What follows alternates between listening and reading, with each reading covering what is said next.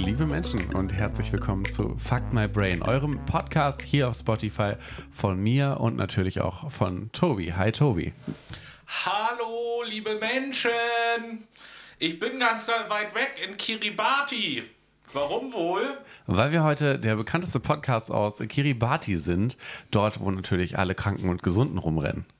Wieso denn alle Kranken und Gesunden? Weil's also heute- jetzt bin ich mal eben kurz, habe ich mich hier rüber gebeamt ins äh, Aufnahmestudio von Fuck My Brain. Hallo, liebe Menschen.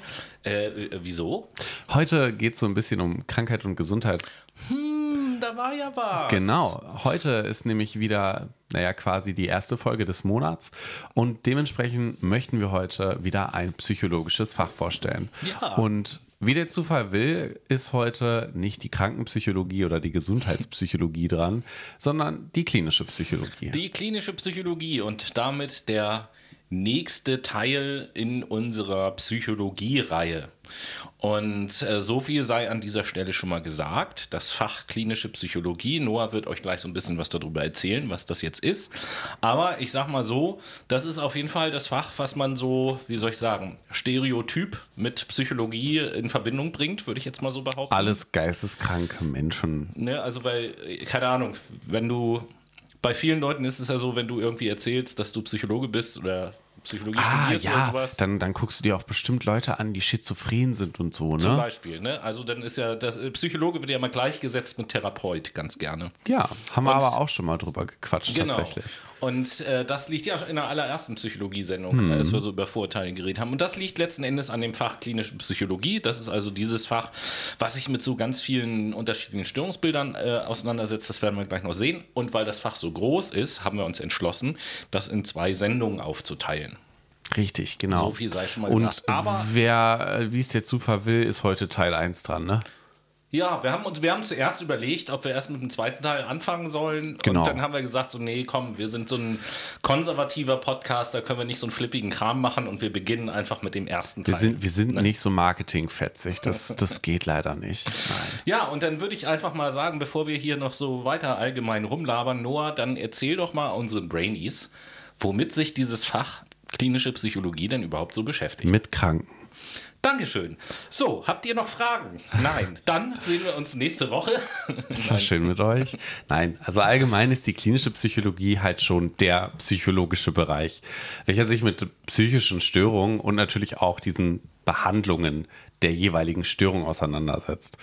Und wie wir gerade eben schon angesprochen haben, viele haben bei dem Begriff klinische Psychologie immer die Vorstellung von saukranken Menschen in einer Irrenanstalt, von Krankenhäusern Ist ja irre. oder Ärzten in weißen Kitteln. Aber Zwangsjacken, Gummizellen. ja, das natürlich auch. Allerdings treffen diese vorgestellten Bilder halt nur halb ins Schwarze. Da natürlich die klinische Psychologie heutzutage mehr bedeutet als das psychologische Therapieren von Menschen. Sie umfasst nämlich viel mehr Teilbereiche. Das Gebiet erstreckt sich nämlich von, naja, klassisch klinisch-psychologischer Diagnostik über Psychotherapie und Verhaltensmedizin, neurobiologischer Forschung, neue Formen der Intervention, wie zum Beispiel die Internettherapie, bis hin zur Erforschung der professionellen Entwicklung klinischer Psychologen. Was allerdings immer gleich geblieben ist und das Fach auch auszeichnet, ist das der Kern, die Beschäftigung mit psychischen Störungen. Jetzt zum Beispiel die, jetzt hoffe ich, spreche ich es richtig aus, Phänomenologie, die Diagnostik, Epidemiologie, aber auch auch die, Wort. Ah, Ultra, ne? Genauso wie Etiologie. Und natürlich auch deren Behandlung in Form von Psychotherapie, Prävention, aber auch die generelle Versorgung von Betroffenen muss da im Vordergrund stehen. Das ist eigentlich so dieses Kleine, was die klinische Psychologie im ganz Großen umfasst. Und das ist schon sau viel, würde ich mal sagen. Ja, also wie viel das ist, das werden wir im Laufe der Sendung tatsächlich noch sehen.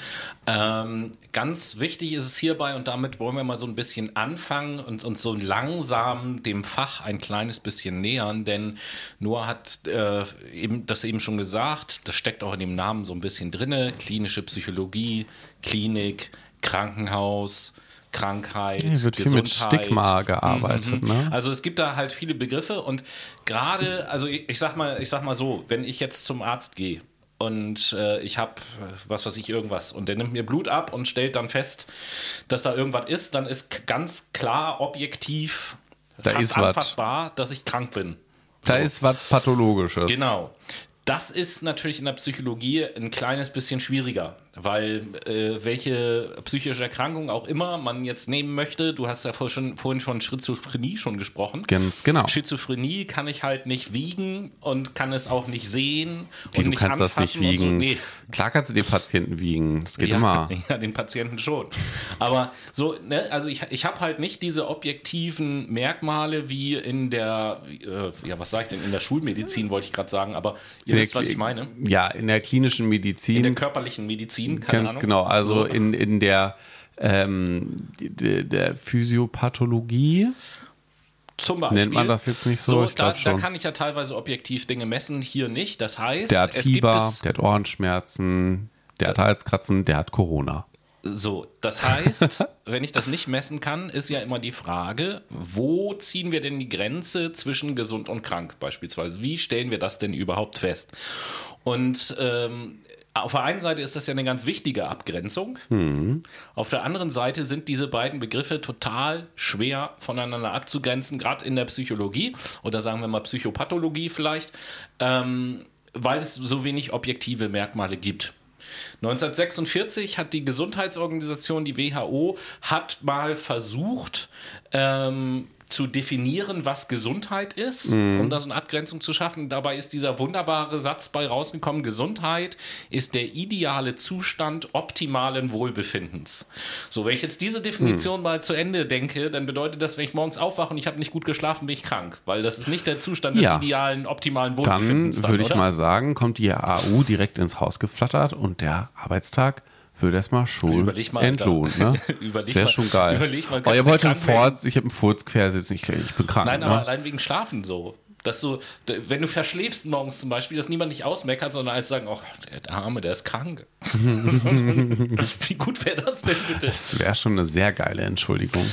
Das heißt aber, ähm, und das werdet ihr in dieser und der nächsten Sendung halt auch sehen. Auf der einen Seite gibt es für fast jede psychische Erkrankung sogenannte diagnostische Kriterien. Genau. Ähnlich wie für andere Erkrankungen natürlich auch. Das heißt, anhand dieser diagnostischen Kriterien kann man feststellen, ob jemand gesund oder krank ist. Das ist der eine Punkt. Und der zweite Punkt, der ich würde jetzt eigentlich sagen, mindestens genauso wichtig ist, aber ich glaube, in der Realität ist der sogar noch entscheidender ist nämlich der sogenannte subjektive Leidensdruck. Hm. Also wenn der Betroffene oder die Betroffene sich krank fühlt, um es jetzt mal einfach auszudrücken, dann ist er oder sie auch krank. So. Und ähm, ja, das ist so ein bisschen das, was man im Hinterkopf behalten muss. Auf der einen Seite die diagnostischen Kriterien, auf der anderen Seite dieser subjektive Leidensdruck. Denn ihr könnt euch vorstellen, wenn irgendein Mensch diagnostische Kriterien erfüllt, es mhm. geht ihm aber selber total gut und er fühlt sich glücklich, wird er ja nie zu irgendeinem Arzt oder Therapeuten gehen, um sich Hilfe zu suchen, wobei denn auch Hilfe. Warum auch, ne? Genau. Da ist dann also ein subjektiver Leidensdruck nicht da. Also, das eins Versuch der Abgrenzung zwischen krank und gesund. In unseren beiden Sendungen gilt, wenn wir von krank oder gesund reden, diagnostische Kriterien, subjektiver Leidensdruck. Ganz genau.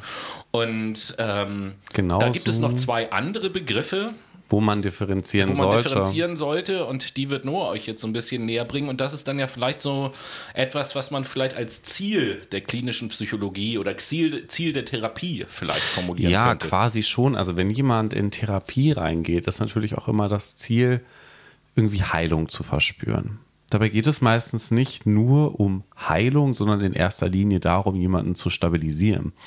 Ein wichtiger Punkt innerhalb der Therapie von Menschen mit psychischen Störungen oder Krankheiten ist nämlich das Differenzieren zwischen Heilen und Stabilisieren. Und im Kontext der Psychotherapie taucht auch oft dieses Wort die Seele heilen oder von der Krankheit geheilt werden auf. Aber wie körperliche Krankheiten auch sind psychische Störungen zwar sehr gut behandelbar und daher nur teilweise heilbar. Also in diesem Sinne mit jeweiliger psychotherapeutischer Intervention und natürlich auch gegebenenfalls einer pharmakologischen Zusatzbehandlung, also Pillen quasi. Und beim überwiegenden Anteil der Bevölkerung kommt eine psychische Störung nur einmal im Leben vor. Und oft ist dieser Krankheitsverlauf beziehungsweise auch dieser Störungsverlauf nicht chronisch, also er bleibt nicht dauerhaft, wodurch dann natürlich Interventionsmaßnahmen wie jetzt zum Beispiel eine Psychotherapie, die initiiert wird, sehr gut helfen und, und das ist nämlich das Ding, erst zu einer guten Stabilisierung der Patientinnen führen und dann vielleicht langfristig zu einer Heilung. Allerdings kann nicht jede psychische Krankheit oder Störung irgendwie geheilt werden und dies ist zwar nur ein kleiner Prozentsatz, aber der existiert halt. Und hierbei gilt es auch, die PatientInnen so gut wie möglich in ihrer Verfassung zu stabilisieren, um ihnen letztendlich eine Teilhabe am Leben ermöglichen zu können. Also Dementsprechend muss im Kontext, und das ist halt nochmal das Plädoyer dieser ganzen Heilen- und Stabilisieren-Sache, ja im Kontext der psychischen Störungen und Behandlung eine Abgrenzung getroffen werden, nämlich zwischen Stabilisierung und Heilung. Erst kommt Stabilisierung, dann Heilung. Das wollte ich einfach nur mal gesagt haben. Das war mir tatsächlich ganz wichtig, weil mhm. alle immer so um die Ecke kommen und sagen, ja, wenn du zum Therapeuten gehst, dann, dann wirst du ja geheilt. So, der hat dann so, weiß ich nicht, so, so ein bisschen Scharlatan-mäßig das Bild aufgemacht. wie so ein Hexenguru, ne? ja, wie so ein Medizinmann, der dann vor seinem brodelnden grünen Kessel steht und dann sagt, trink mal von dieser Medizin hier und äh, dann bist du gesund. Dann, so funktioniert dann aber. Dann kommen die großen Schamanen aus dem Himmel und kümmern sich um deinen Geist und du bist wie neu geboren. Quasi, also es ist ja so eine Maya-Denklogik und Sinn macht das Ganze am Ende des Tages nicht. Deswegen bin ich immer vorsichtig, wenn wir halt über das Thema, Thema Stabilisierung und Heilung reden. Viele sind ja auch der Überzeugung, sie gehen einmal zum Psychotherapeuten und müssen dann nie wieder hin. Also es gibt ja. auch Menschen, die da zwei, dreimal hingehen sollen und das zeigen auch tatsächlich ähm, Untersuchungen, wenn man halt mal in Richtung Erfolgsquote von Psychotherapien schaut. Ja, und es gibt ja tatsächlich auch, äh, wenn auch nicht viele, aber es gibt ja durchaus auch Störungsbilder, die nicht heilbar sind. Genau. Sehr wohl aber stabilisierbar. Ganz genau. Kommen wir auch noch später zu tatsächlich, um vielleicht mal einen zu nennen, ist ja auch sowas wie die generalisierte Angststörung oder unter anderem auch ähm, Zwang. Zwang ist auch beispielsweise gut medikamentös behandelbar und mit Therapie. Ist aber auch immer so eine individuelle Sache. Ja, also, ne, wobei so Angst- und Zwangsstörung tatsächlich äh, ist jetzt das da muss man nicht immer einer Meinung sein, das sieht jeder Psychologe auch ein bisschen anders. Angst- und Zwangsstörungen sind für mich jetzt tatsächlich auch Störungsbilder, wo ich sagen würde, die sind durchaus heilbar wohingegen jetzt zum Beispiel, wo wir werden wir auch noch drüber sprechen, äh, Schizophrenie als Beispiel, mhm. äh, da bin ich der Meinung, dass das nicht heilbar ist, sehr wohl, aber stabilisierbar. Genau. Durch unterschiedliche Methoden, da werden wir noch drüber sprechen. Aber ihr seht schon, in diesem Fach ist es also sehr wichtig, manche Begriffe voneinander deutlich zu differenzieren. Und es geht weiter mit der Differenzierung, denn es gibt noch zwei Begriffe, ähm, die wir voneinander differenzieren müssen nämlich psychische Erkrankung auf der einen Seite und Persönlichkeitsstörung auf der anderen Seite.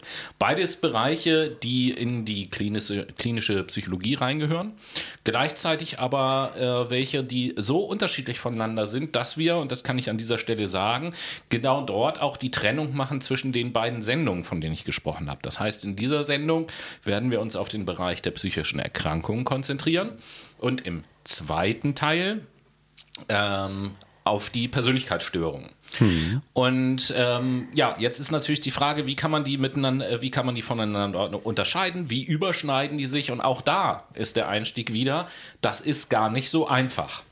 Einfach aus dem Grund, dass es einerseits innerhalb der Persönlichkeitsstörungen schon deutliche Überschneidungen der Symptomatiken verschiedener Störungsbilder gibt und andererseits gibt es auch Überschneidungen der Störungsbilder der Persönlichkeitsstörung mit manchen Störungsbildern aus dem Bereich der psychischen Erkrankung. Mhm. Ganz, ganz kompliziert. Was man sich so aus als Faustformel nehmen kann, muss nicht immer stimmen, aber in den meisten Fällen stimmt das schon, ist das Thema ähm, Krankheitseinsicht des Betroffenen. Das macht einen Unterschied zwischen Persönlichkeitsstörung und psychischen Erkrankungen. Ganz, äh, ähm, Wir machen es mal greifbar. Sie sind krank. Nein, bin ich nicht.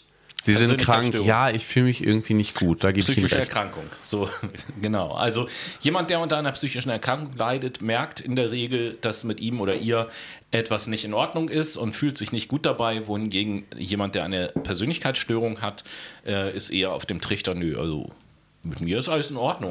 Bisschen, die anderen Was Leute erzählst sind du denn bisschen, für eine Kacke hier? Die anderen Leute sind ein bisschen komisch, aber äh, mit mir ist alles okay. Ja, also das äh, ist auch noch so eine Es Abgrenzung. liegt nicht an mir, Tobi, es liegt an dir. Quasi. Ja, ich habe mal, ich habe mal, du weißt, wir haben uns neulich gestritten so und ich habe lange mal drüber nachgedacht, woran das liegen könnte und ähm, ich muss ganz ehrlich gestehen, äh, mittlerweile ist mir nicht leicht gefallen, aber bin ich mir sicher, dass es an dir liegt.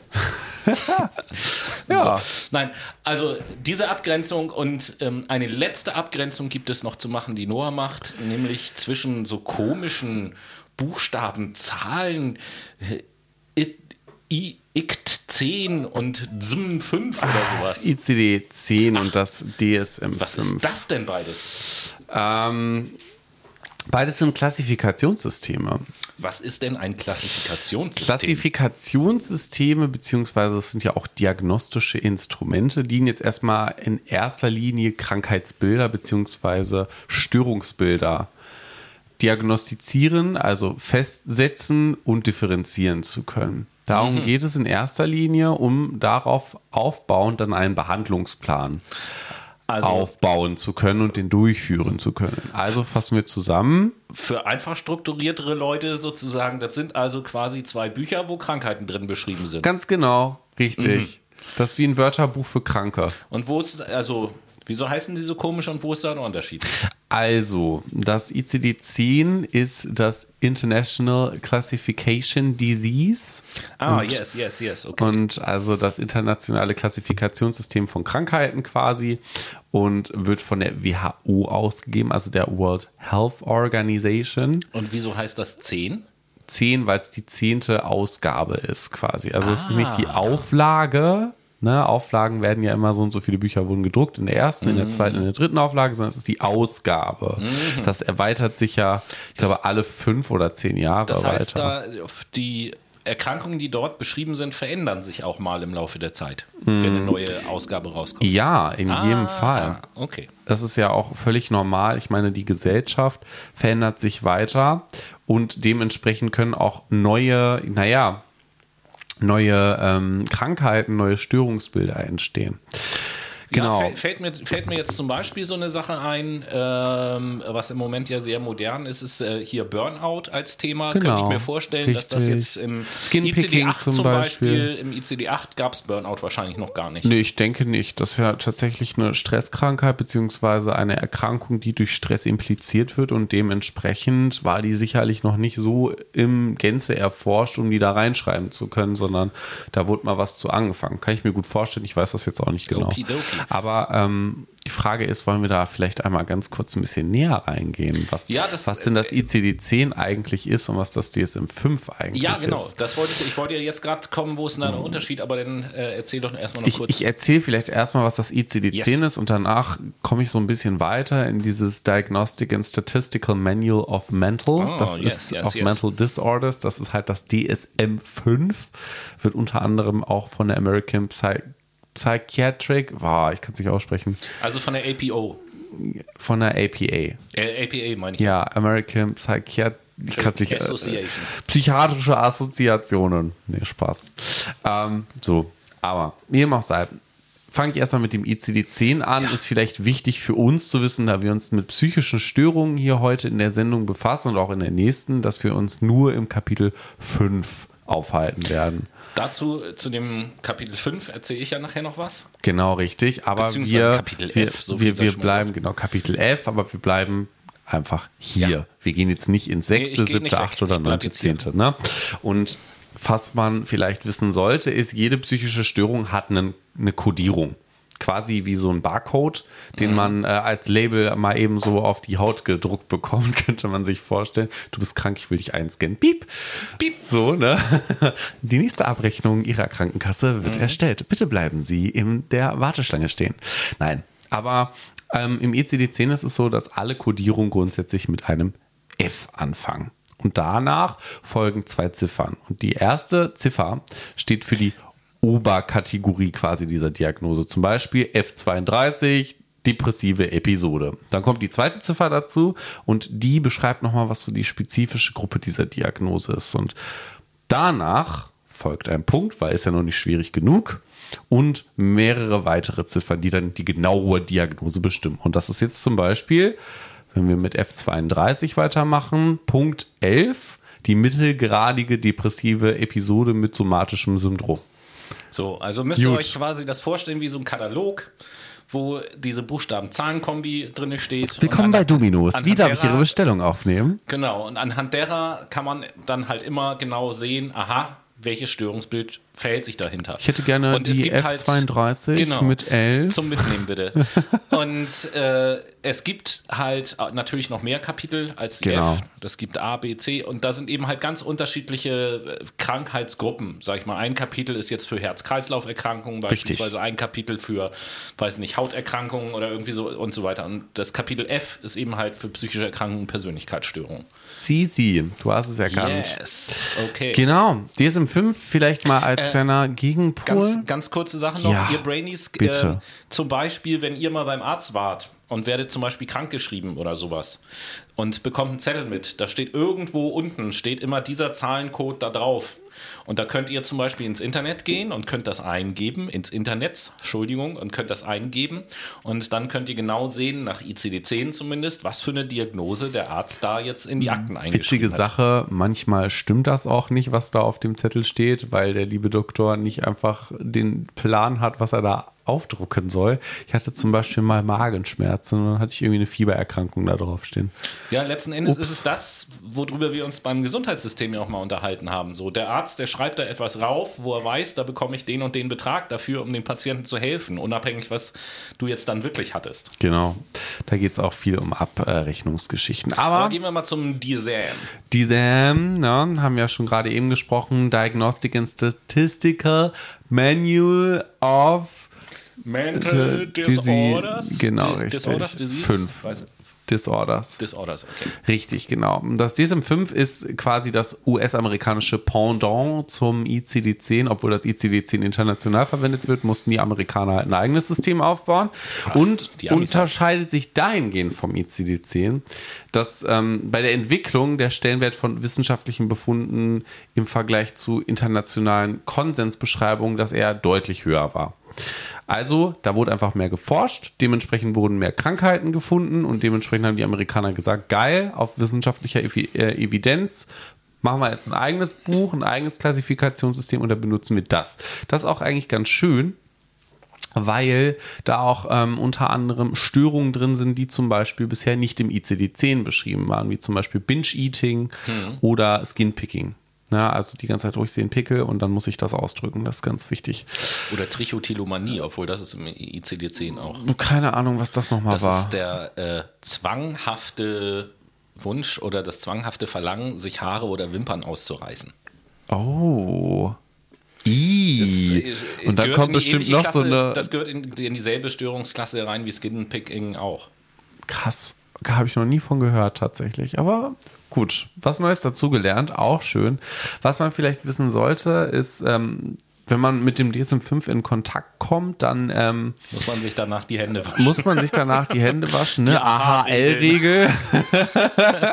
Ganz Wir wichtig. So beschädigt, ey. Nee, also ähm, tatsächlich waren da mal fünf Achsen drin. Ne? Das wurde dann so aufgeteilt. Achse 1 war dann klinische Störungen, Achse 2 waren Persönlichkeits- und Intelligenzminderungen, Achse 3 medizinische Faktoren etc. pp. Ich werde jetzt nicht alle aufzählen, die gibt es mittlerweile nicht mehr. Ja. Also wenn ihr mal ein bisschen klugscheißen wollt ähm, zum DSM-5, dann sagt ihr einfach, das hat ja gar keine Achsen mehr, das ist ja nicht mehr multiaxial. Im Gegensatz zum ICD-10, welches multiaxial ist, weil es drei Achsen hat, nach denen es diese psychischen Erkrankungen strukturiert. Aber kurz zusammengefasst, um es äh, im Kopf zu behalten, gemeinsam haben diese beiden Bücher, nenne ich jetzt mal so, auch wenn sie nicht wirklich Bücher sind, ja. dass dort alle auf der Welt bekannten Krankheiten beschrieben sind. Das ist das eine. Unterscheidung zwischen den beiden. ICD-10 wird von der WHO rausgegeben. Das DSM-4 ist ein exklusiv amerikanisches System.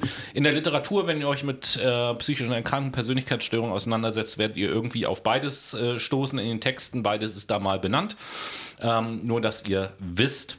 Ähm, Und Was es ist, ja. Obacht natürlich, wenn man sich mit solchen äh, Klassifikationssystemen auseinandersetzt, neigt man dazu, sich mit solchen Diagnosen, die da drin stehen, zu überidentifizieren. Dann machen wir das doch jetzt an dieser Stelle, was ich ohnehin, ähm, bevor der zweite Teil beginnt, sagen wollte. Wir sind jetzt noch nicht ganz am Ende vom ersten, aber es passt gerade ganz gut, weil Noah es angesprochen hat. Wir werden ja im Zuge dieser beiden Sendungen auch über diagnostische Kriterien sprechen und euch das ein oder andere erzählen. Solltet ihr euch da wiedererkennen in der Beschreibung und sagen, oh, habe ich auch manchmal oder kenne ich von mir auch, dann macht euch bitte keine Sorgen. Das ist völlig normal und das bedeutet nicht, dass ihr irgendwie krank seid oder sonst irgendetwas. Ja, nicht, dass ihr das denkt. Also ich erinnere mich, äh, als ich studiert habe und für die Klausur klinische Psychologie gelernt habe, das war das schwierigste Lernen überhaupt, weil ich die ganze Zeit immer gedacht gedacht habe, ja, das habe ich doch auch, kenne ich von mir noch auch. Dann bin ich den ganzen Tag durch die Gegend gelaufen, habe mir Gedanken gemacht, bin ich schizophren? ja, ob mit mir noch alles in Ordnung ist. so. Ähm, ja, das werdet ihr nachher sehen. Das ist das eine. Und das andere ist, wenn wir nachher über Störungsbilder sprechen, seht es uns nach, wenn wir vielleicht auch mal irgendeine lustige Bemerkung machen oder über irgendwas lachen, das kann ja mal passieren, das kennt ihr von uns.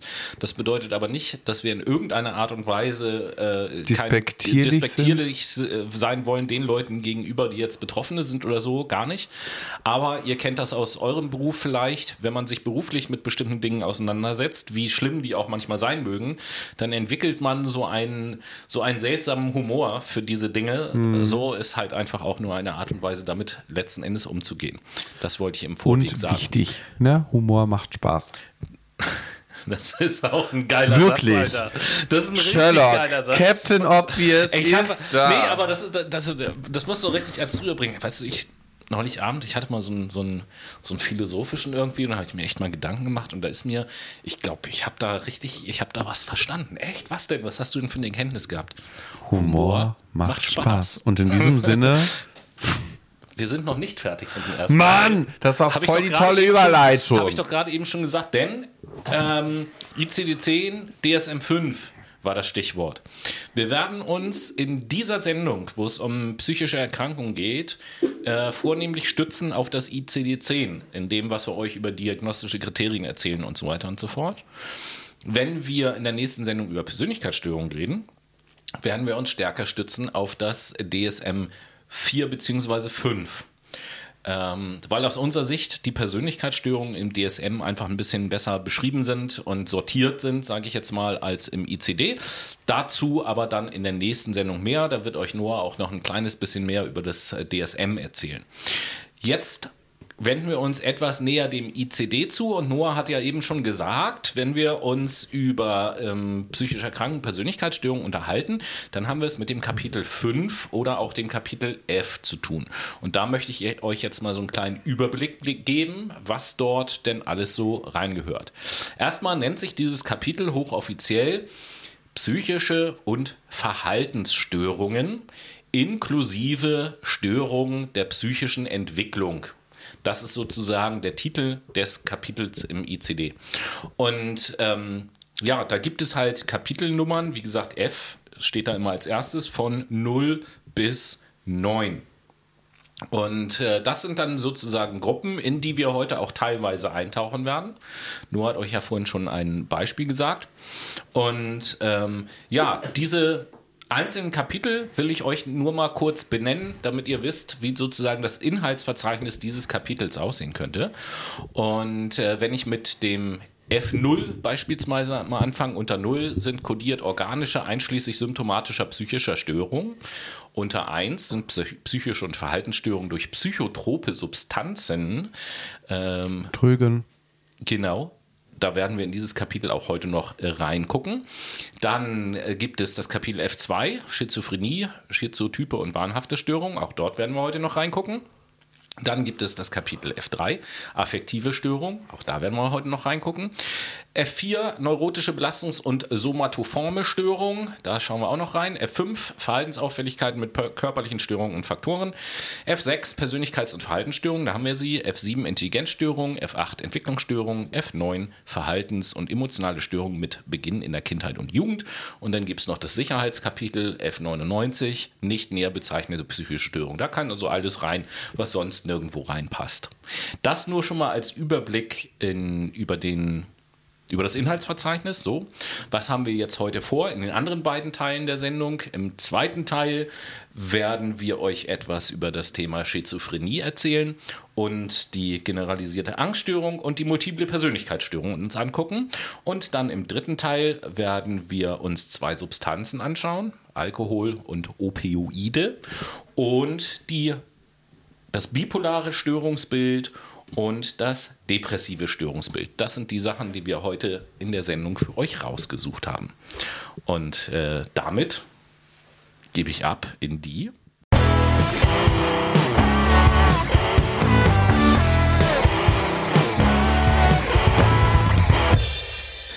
Jo, jo, hier ist sie wieder, eure Late Machado Playlist in eurem Volksempfänger oder vielmehr aus eurem Volksempfänger heraus. Die Playlist für anspruchsvolle Ohren, möchte ich mal sagen. Ist das nicht ein guter Doch, ne? Ja, für Late anspruchsvolle Playlist, Ohren. Die Playlist für die anspruchsvollen Die Ohren. Playlist für Champions. Das und das sowieso. Die Playlist für Champions, Kranke. genau. So, ja, Noah, was setzt du denn heute als erstes auf die Playlist für Champions? Also ich habe mich ja immer gefragt, was bei psychischen Erkrankungen danach kommt. Deswegen der Titel What's. Next von Drake. What's Next von Drake? Ja, und wir haben, äh, dann versuche ich auch mal so eine Connection zu finden zu dem, zu dem äh, Lied, was ich. Ah ja, ganz einfach. Wir haben letzte Woche ja passenderweise in unserer Fuck My My Sendung über das Thema äh, Rasterpsychotherapie gesprochen. Ja. So, sehr kritisch und haben natürlich gesagt, liebe Leute, alle, die euch das in irgendeiner Art und Weise betrifft, macht euch laut, macht auf euch aufmerksam, äh, dass das nichts Gutes ist. Und in diesem Sinne setze ich auf die Playlist den guten alten Song von John Farnham, You're the Voice. You're the Voice. Und manchmal hört man auch so ein paar Voices in my head.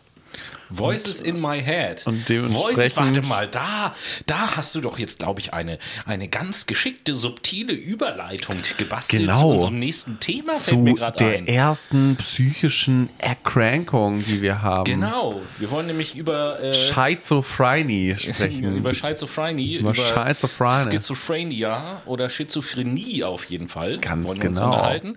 Und das ist ja als erstes auf jeden Fall schon mal ein, sagen wir mal, merkwürdiger Name dieser Erkrankung. Mhm.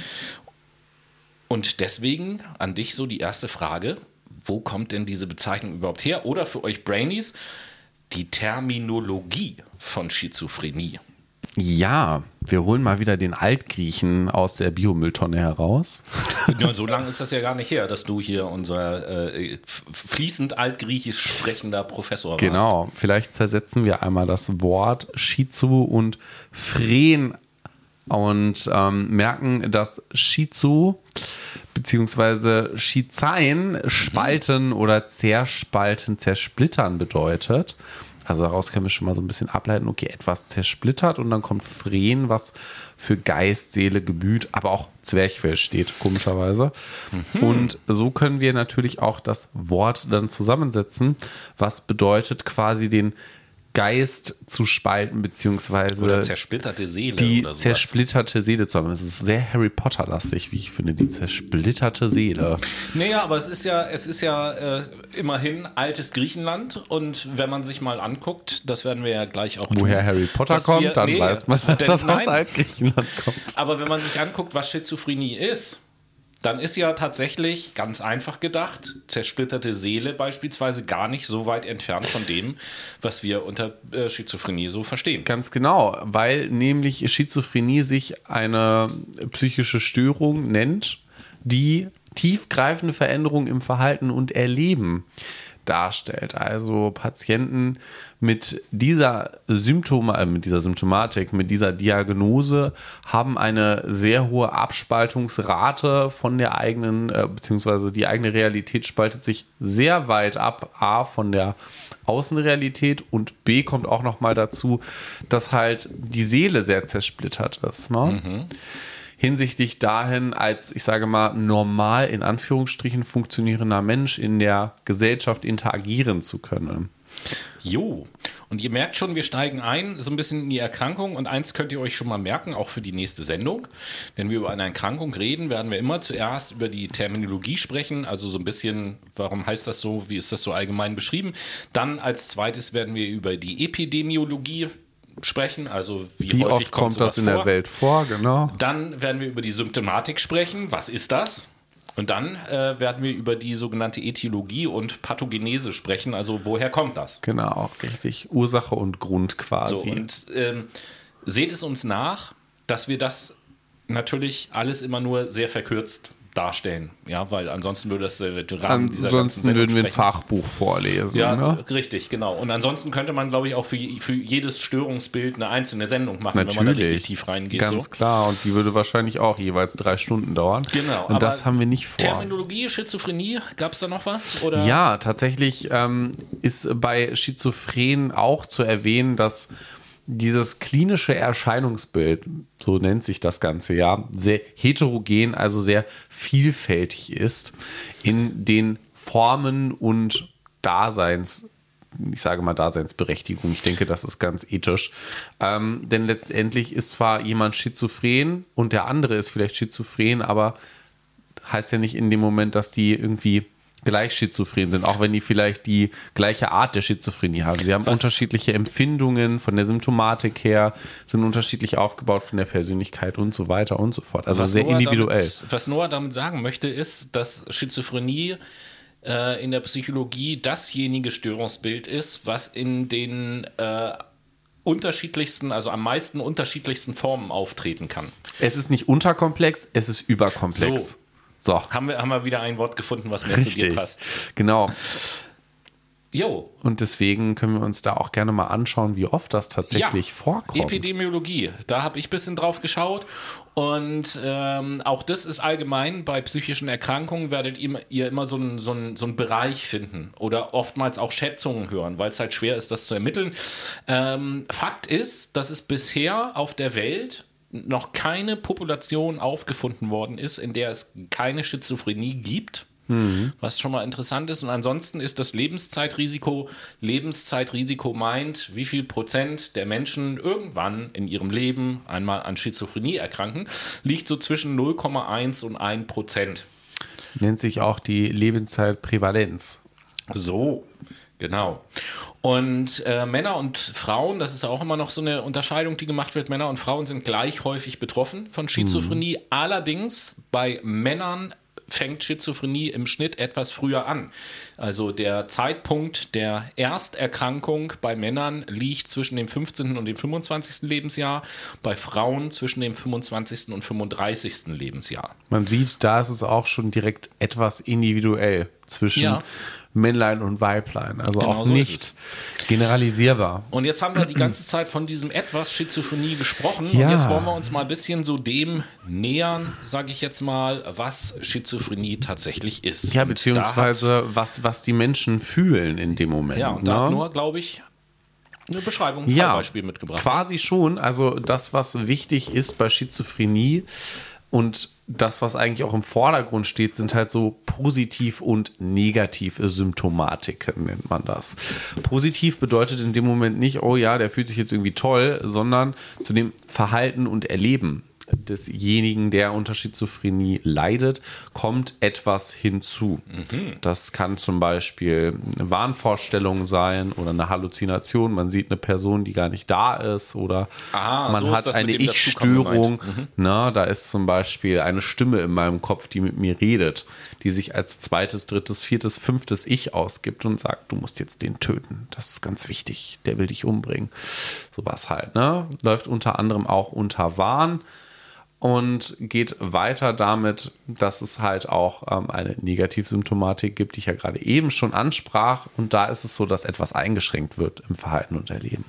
Was könnte das zum Beispiel sein? Darunter ähm, versteht man zum Beispiel ähm, psychomotorische Störungen, also dass man liegt und nicht mehr aufstehen kann zum Beispiel. Man ist wie gelähmt oder man hat ähm, desorganisierte Denk- oder Sprechstörungen. Jetzt kommen wir zu einem Punkt, sehr passend, den Noah eben schon angesprochen hat, nämlich Harry Potter spielt hier eine ganz große Rolle. Denn zum Beispiel eine Negativsymptomatik ist der sogenannte Stupor. Und Stupor ist ein Zauberspruch aus Harry Potter, der mhm. Leute erstarren lässt. Und genau das ist der Stupor, nämlich auch eine Negativsymptomatik, in der man verharrt, teilweise in einer abstrusen Körperhaltung und das für Stunden oder sogar Tage. Ganz genau so ist es nämlich. Und Stupor. Stupor. Uh, ich bin erstarrt. Ihr könnt jetzt nicht sehen, dass ich eine Zauberstabbewegung in Richtung Noah gemacht habe. Aber wie unterschiedlich auch Schizophrenie sich zeigen kann, möchte ich euch mal an zwei Fallbeispielen erklären. Oh Und yeah. der eine, äh, das eine Fallbeispiel zeigt quasi, wie ein chronischer Verlauf, also ein, ein, ja, ich sag mal, festgesetzter lebenslanger Verlauf so aussehen kann oder ein langfristiger Verlauf, nennen wir es mal lieber so, mit eingeschränktem Funktionsniveau, sagt man da. Also eine Person ist eingeschränkt in den Funktionen, die sie machen kann. Und auf der anderen Seite habe ich euch noch ein Fallbeispiel mitgebracht. Da geht es um einzelne Episoden. Also da, da ist etwas einzeln vorgefallen und das Funktionsniveau derjenigen Person ist hoch. Aber wir fangen erstmal bei dem chronischen Verlauf an mit dem eingeschränkten Funktionsniveau. Robert ist nämlich 14, 40 und hat innerhalb der letzten 15 Jahre bereits zehn stationäre Aufenthalte in der Psychiatrie hinter sich gebracht. Und mittlerweile lebt er im betreuten Wohnen. Sein Leistungsniveau sank aber auch in den letzten Jahren sehr ab und Affektstörungen, wie zum Beispiel geschlechtliche Empfindungslosigkeit und verminderte Sprachproduktion machten sich bei ihm sehr bemerkbar, wodurch die PsychologInnen, die ihn therapierten, sagten, dass dies seine Diagnose dominieren würde. Und immer wieder treten auch bei Robert akustische Halluzinationen auf. Und innerhalb der letzten Wochen haben sich auch Gedanken ausgebreitet, dass die Regierung ihn entführen und töten möchte. Und dahingehend kommen wir zum zweiten Fallbeispiel, nämlich mit den einzelnen Episoden und dem hohen Funktionsniveau, nämlich das von Sabine. Denn Sabine ist eine 38-jährige Künstlerin, die vor zwölf Jahren einen Verfolgungswahn entwickelt hat. Denn immer wieder war sie davon überzeugt, dass Hexen sie verfolgen würden und sie bedrohen möchten. Und dazu litt sie an formalen Denkstörungen. Medikation und kognitive Verhaltenstherapie halfen Sabine dabei, innerhalb von zwei Monaten ihre Symptomatiken vermindern zu können. Und mittlerweile führt Sabine auch eine sehr beliebte Kunstgalerie in ihrer Heimatstadt. Denn durch die Medikation und die Therapiemöglichkeiten konnte sie mit der Zeit die Verfolgungsgedanken umgehen und in den Griff bekommen. Also hier sieht man mal, wie individuell wieder Schizophrenie in der Ausprägung sein kann, auch in den Arten und Formen, wie es auftritt und zeigt, dass das sehr heterogen, also sehr vielfältig ist, wie Patienten unter einer schizophrenischen, schizophrenischen, einer Diagnose von Schizophrenie leiden können. Jo, und ich möchte euch äh, jetzt mal mitnehmen auf eine etwas abstraktere Reise um dasselbe aber zu beschreiben, nämlich in die diagnostischen Kriterien der Schizophrenie. Ich werde sie euch jetzt nicht alle vortragen bzw. vorlesen. Ich habe hier so eine Tabelle vor mir liegen, weil das sehr viel ist, sondern nur ausschnittsweise, damit ihr so ein bisschen einfach mal ein Gefühl dafür bekommt, wie ist das eigentlich so geschrieben und was ist da eigentlich so beschrieben und die Symptomatik oder mögliche Symptomatiken der Schizophrenie sind da eben halt auch ganz gut beschrieben. Zunächst mal steht da drüber, und das finde ich ganz interessant, Erforderlich für die Diagnose Schizophrenie ist mindestens eines der unter 1 bis 4 oder sind mindestens zwei der unter fünf bis acht aufgeführten Symptome. Diese Symptome müssen fast ständig während eines Monats oder länger deutlich vorhanden sein. Das heißt, hier können wir schon mal rauslesen, hey, okay, äh, eine Diagnose Schizophrenie kann frühestens nach einem Monat gestellt werden und in der Regel ähm, wird hier der behandelnde Arzt ähm, sozusagen den das erste Zusammentreffen als ersten Tag nehmen und bevor diese Diagnose gestellt wird, wird er einen Monat auf jeden Fall vergehen lassen, in dem idealerweise dann auch schon Therapie stattfindet. Ähm, nur mal das. Das heißt, äh, hier wird schon mal unterschieden offensichtlich zwischen verschiedenen Symptomen, 1 bis 4 oder 5 bis 8. Und bei 1 bis 4, da sind dann äh, sozusagen ja viele der Positiv-Symptomatiken stecken da drin, zum Beispiel Gedanken laut werden, Gedankeneingebung, Gedankenentzug, Gedankenausbreitung. Es geht sehr viel um Gedanken offensichtlich mhm. bei der Schizophrenie. Ähm, oder Kontrollwahn, Beeinflussungswahn. Ja, Kontrollwahn ist sowas, was Noah eben halt gesagt hat, ich werde beobachtet und kontrolliert von der Regierung und so weiter und so fort. Ja, also könnte man die, die Schwurbler würden das, den ein oder an, das ein oder andere Kriterium der Schizophrenie würden die erfüllen, würde ich jetzt einfach mal so sagen. Ja. Aus ärztlicher Schon. Sicht. Wenn wir uns ähm, negative Symptomatiken so angucken, da stehen so Sachen drin in den diagnostischen Kriterien wie Apathie, Sprachverarmung, verflachter oder inadäquater Affekt beispielsweise, Haltungsstereotypen, das ist das, was ich eben sagte mit dem äh, mit dem Stupor oder die sogenannte, finde ich auch immer sehr schön, die sogenannte äh, wechserne, wechserne Biegsamkeit. Mhm. Ja, also man kann quasi wie aus, wie so eine Wachsfigur, könnte man jetzt den Arm eines Negativ-Symptomatik-Schizophrenen äh, nehmen und den Arm irgendwie so, was weiß ich, nach oben machen und loslassen und dann wird er da halt so bleiben, bis man ihn wieder runterzieht. So. Deswegen, wenn ihr euch zum Beispiel Bilder im Internet anguckt von was man halt so macht, jeden Tag von Psychiatrien aus dem 19. Jahrhundert oder sowas, dann werdet ihr oftmals feststellen, dass auf diesen Bildern immer Leute drauf sind, die in irgendeiner ganz komischen Körperhaltung da sitzen. Und das sind dann in der Regel Schizophrenie-Patienten mit Negativsymptomatik, die für das Foto halt so da irgendwie hintrapiert wurden. So, ist auch immer ganz um interessant. Um den Leuten dann natürlich auch Angst machen zu können. Ne? Das, äh, gehört, das gehört auf jeden Fall auch dazu. Also so in diesem äh, Stil sozusagen sind die ähm, diagnostischen Kriterien äh, formuliert. Ich lese mal eins vor. Unter drittens steht zum Beispiel kommentierende oder dialogische Stimmen, die über die Patienten reden oder andere Stimmen, die aus bestimmten Körperteilen kommen. So. Zum ähm, Beispiel aus meinem Anus. Richtig. Da kommen gelegentlich mal Stimmen raus. Ich habe bisher, äh, ich höre denen grundsätzlich gerne zu, das will ich schon sagen, aber ich habe bisher noch nie so richtig verstanden, was die mir sagen möchten. Tue ich auch nicht. Nein. Aber neben diesen ganzen Symptomatiken ist es ja vielleicht auch nochmal interessant zu schauen, okay, was gibt es denn jetzt überhaupt für Arten? Also natürlich ist es in der klinischen Psychologie so, dass man diagnostisch differenziert zwischen vier Grundarten, die mhm. sich natürlich auch nochmal individuell ausprägen. Ja, aber, aber, diese vier Grundarten sind dafür da, um einfach eine Diagnose auch stellen zu können. Boah. Wie welche, zum welche Beispiel, wie zum Beispiel die paranoide Schizophrenie. Da geht es eher im Vordergrund um Warnphänomene, die der Patient erlebt oder und oder auch Halluzinationen, die da im Vordergrund stehen. Ne? Also man hat hier mehr Vorstellungskraft quasi und eher mehr dieses, oh, ich werde verfolgt oder oh mein Gott, ich bin in Gefahr. Dann Hebephrene ähm, wird dominiert von einer desorganisierten Persönlichkeit, also sehr verplant, jetzt nicht irgendwie so der kreative Chaot, das sind jetzt keine hebephrenen Schizophren, Nein, sondern sehr desorganisierte Menschen. So, ich bin im Jahr 1986. Ja, aber das ist ja ganz gut, dass du es gerade sagst, so, ne? weil an dieser Stelle wird ja schon deutlich, dass es bestimmte Elemente von solchen Störungsbildern gibt, weil du jetzt gerade sagst, ein verplanter Mensch irgendwie so. Und äh, das ist ja genau das. Man könnte beim ersten hingucken, bei manchen Menschen vielleicht vielleicht denken, na, ob das so normal ist. So und da können wir eben halt noch nicht die Grenze ziehen. Also die Schizophrenie ist noch viel mehr als das, was ihr euch jetzt unter einem desorganisierten Menschen vorstellt. So. Ganz klar. So also wie du legen, halt sagte, da geht es nicht um einen unaufgeräumten Schreibtisch. Da geht es dann sowas um, ich lege meine ähm, Post-its in den Kühlschrank und klebe die da rein und so. die Milch steht auf dem Balkon äh, unterm Gasgrill und äh, weiß ich nicht, mein Besteck räume ich dann in mein Waschbecken und spüle das da und lege das dann fein säuberlich irgendwie in den Alibert, der neben der ähm, neben, neben dem Waschbecken steht.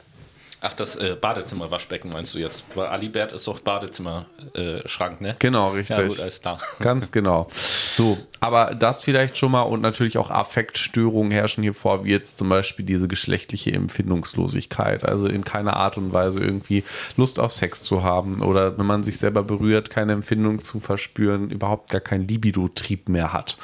Was aber wiederum ja abzugrenzen ist von der Asexualität beispielsweise. Ist genau. ein, ein, ganz anderes Thema mit ganz anderen Ursachen und ganz anderen Zusammenhängen, auch wenn vielleicht manche Symptom, Symptome oder dann Erscheinungsformen ähnlich sind.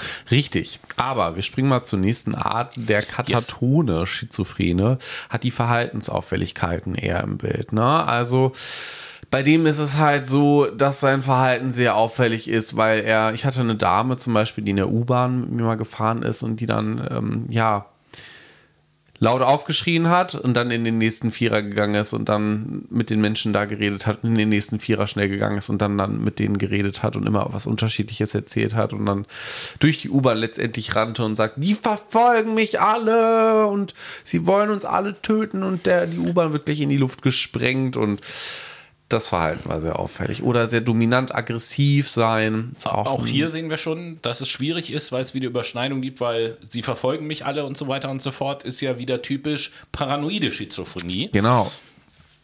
Ähm, wir sehen also schon, es kann hier auch natürlich Mischformen geben. Genau, und der undifferenzierte Schizophrenie-Typ, das ist, glaube ich, das, was am häufigsten tatsächlich eher im Vordergrund steht, weil viele Symptome aufeinander preschen und miteinander interagieren. Und damit halt die Diagnose einfacher gemacht wird. Ne? Also das ist der vierte Typ quasi oder die vierte der, Art. Äh, jetzt muss ich, ich, da ich mich äh, auf die Typen nicht so vorbereitet habe, ich habe noch im Kopf bei der katratonen Schizophrenie, dass da auch vor allen Dingen Negativsymptomatiken vorliegen. Ganz genau. Okay, alles klar. Das stimmt. Aber so viel zu der Schizophrenie. Nee, ein bisschen mehr zur Schizophrenie gibt es Genau, ja so viel zu der Schizophrenie in den Arten, aber es gibt natürlich auch noch die Etiologie und Pathogenese, die da im Hintergrund mm. mitspielt. Also der Grund, warum das jetzt so geworden ist oder warum der Mensch dieses Störungsbild quasi genau. entwickelt hat. Wo kommt es her, mit anderen Worten? Und auch da ist es, äh, wie bei anderen psychischen Erkrankungen auch, äh, nicht so ganz eindeutig zu sagen. Bei der Schizophrenie ist auf jeden Fall schon mal interessant, dass man äh, mit Sicherheit mittlerweile weiß, dass es einen genetischen Zusammenhang gibt. Das heißt, um überhaupt an Schizophrenie erkranken zu können, sozusagen, nicht, dass man das jetzt als Ziel hätte, aber ähm, muss ich eine genetische Veranlagung mitbringen. Ansonsten werde ich an Schizophrenie nicht erkranken. Das ist mittlerweile klar. Unklar ist hingegen, auf welche Gene sich das jetzt genau bezieht. Also auf welchen Gen liegt die entscheidende Information, die diese Veranlagung mit sich bringt. Das weiß man noch nicht.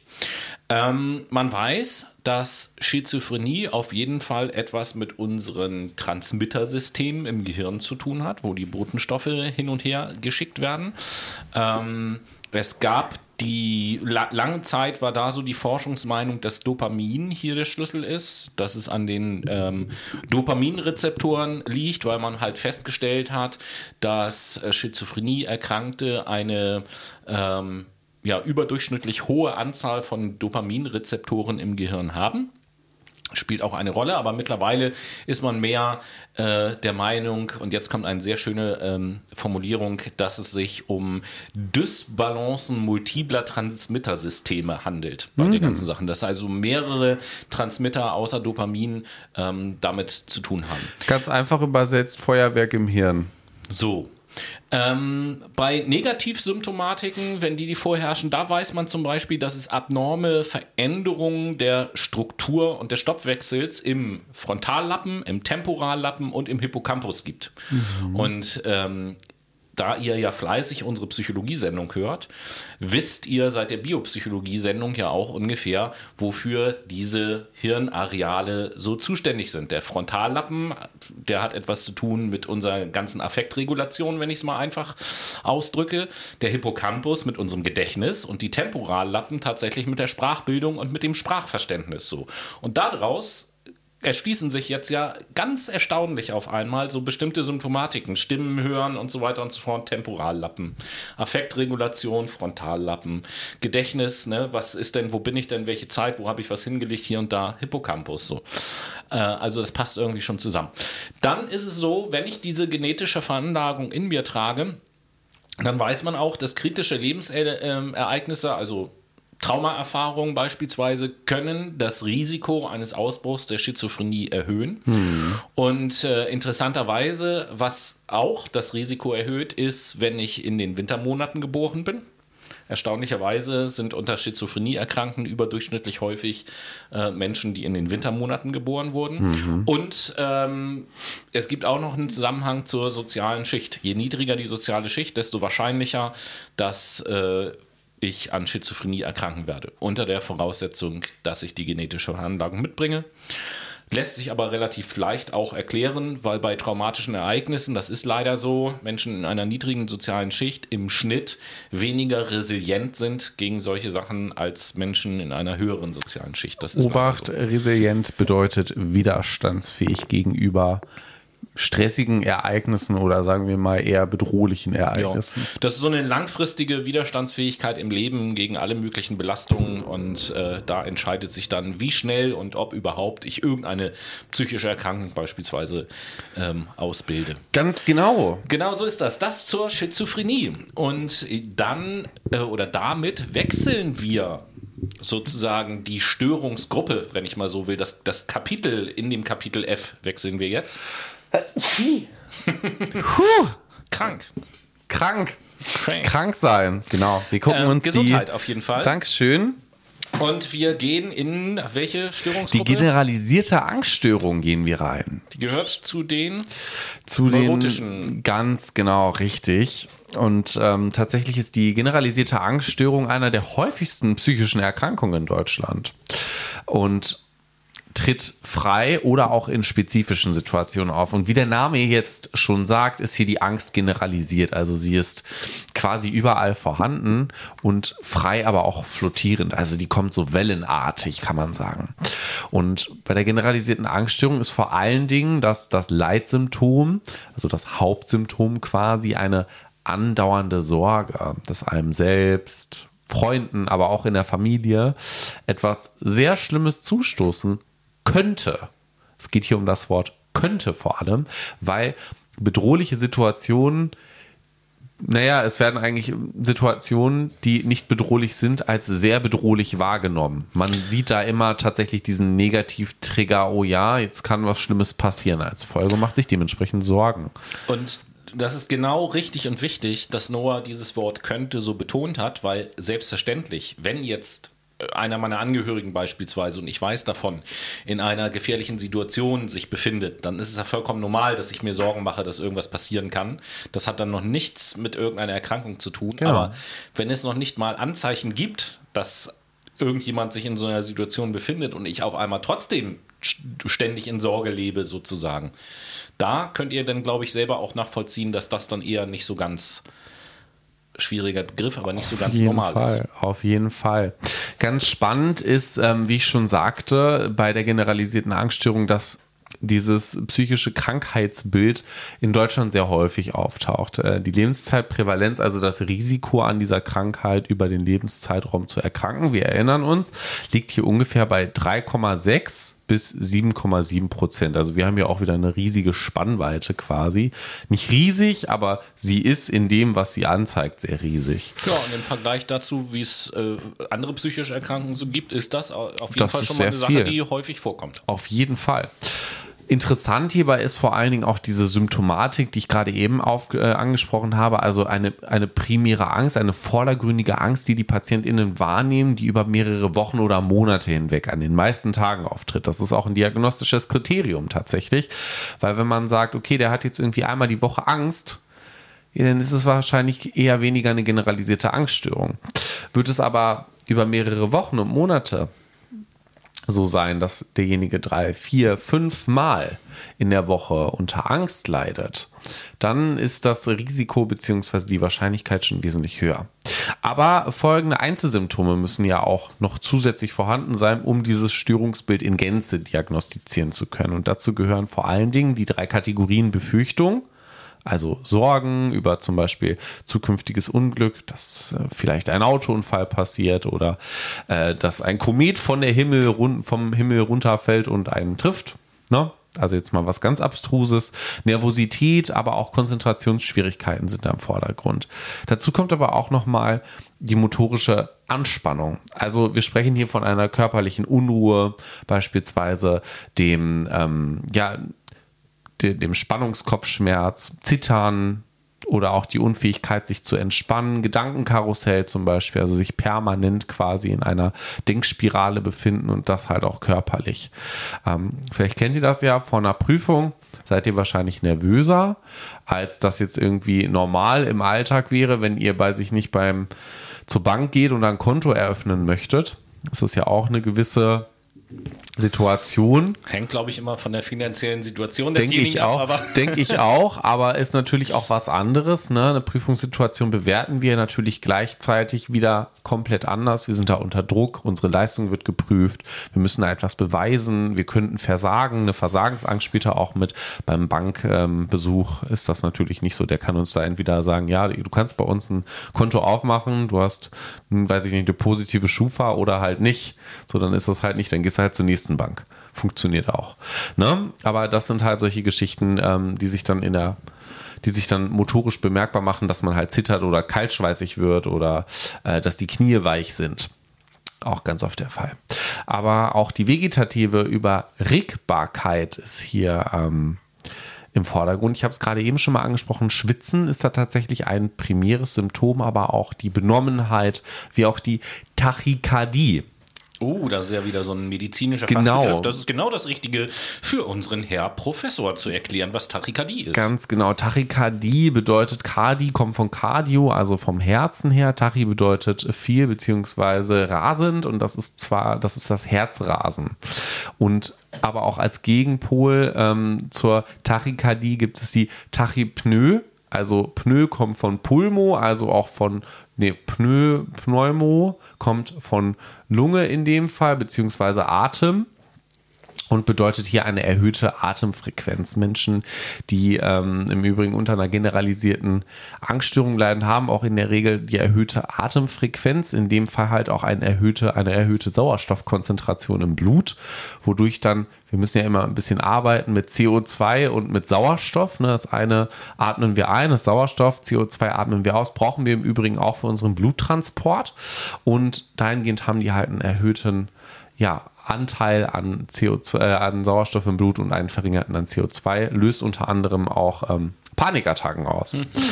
Deswegen gehen auch Patienten äh, meistens die Panikattacken haben und ins Krankenhaus kommen, da wird dann erstmal eine Pulsoximetrie gemacht. Das ist eine ähm, Untersuchung, wo dann die Sauerstoffsättigung im Blut untersucht wird.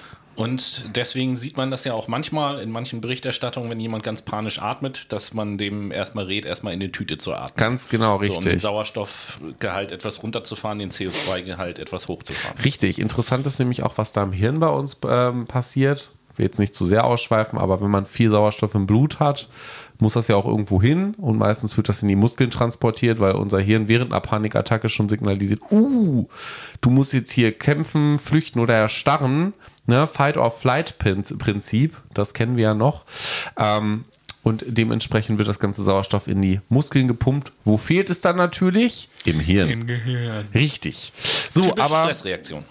Das äh, sind natürlich so Symptome, kommt aber auch noch äh, dazu Oberbauchbeschwerden, also so Druck im Darm, Bauchschmerzen, sowas, Schwindelgefühl, ne, so ein Schwankschwindel, aber auch die Mundtrockenheit. Deswegen haben die Leute auch meistens das Gefühl, sie müssten kotzen, weil der Mund so sautrocken ist und dementsprechend man sich halt, ja, man hat keine Spucke mehr, die man runterschlucken kann, dann wird schlimm.